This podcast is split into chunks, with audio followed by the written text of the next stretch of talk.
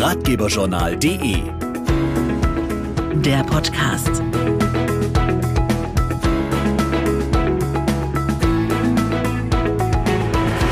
Hallo, herzlich willkommen zum Ratgeberjournal Podcast. Dieses Mal zum Tag der Milch. Und die gibt's ja nicht nur zum Trinken, sondern steckt auch in ganz vielen anderen Lebensmitteln als Grundzutat. Zum Beispiel im Käse. Und da schauen wir uns heute mal den Schweizer Käse genauer an. Was genau drinsteckt, weiß meine Kollegin Laura Sommer würziger Appenzeller, fruchtig kräftiger Le Gruyère AOP oder das nussig-würzige Original mit den großen Löchern Schweizer Emmentaler AOP. Die Schweizer Käsesorten werden immer noch wie zu Großvaters Zeiten hergestellt. Martin Spar von SCM, der Dachorganisation der Schweizer Käse. Ob idyllisch zwischen grünen Hügeln mit atemberaubendem Bergpanorama oder ganz schlicht und pragmatisch an der Dorfstraße, unsere Dorfkäsereien produzieren Tag für Tag weltbekannte Sorten in konstant hoher Qualität und nach traditionellen Rezepturen.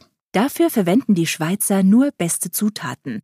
Und das beginnt schon beim Tierwohl der Milchkühe. Jeder Tropfen Milch, der für die traditionellen Schweizer Käsesorten verwendet wird, stammt von Kühen, die ausschließlich mit frischem Gras und Heu gefüttert werden. Silage ist absolut tabu. Deshalb gehören die bekannten Schweizer Käsesorten weltweit zu den besten. Die Milch wird täglich frisch angeliefert und stammt aus Betrieben in unmittelbarer Umgebung zu den örtlichen Käsereien. Etwa 160 Dorfkäsereien in der Westschweiz stellen zum Beispiel den Le Gruyère AOP her. Und sogar nur knapp 50 Käsereien die gesamte Menge an Appenzeller Käse.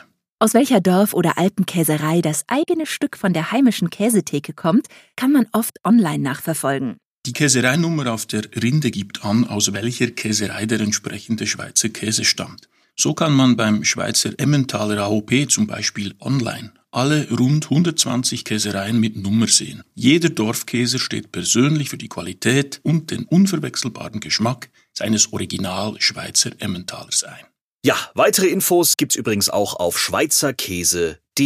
Und weitere Ratgeber-Podcasts gibt's bei uns auf ratgeberjournal.de. Klickt gerne mal rein oder abonniert uns auf einer der bekannten Podcast-Plattformen. Danke fürs Zuhören und bis zum nächsten Mal.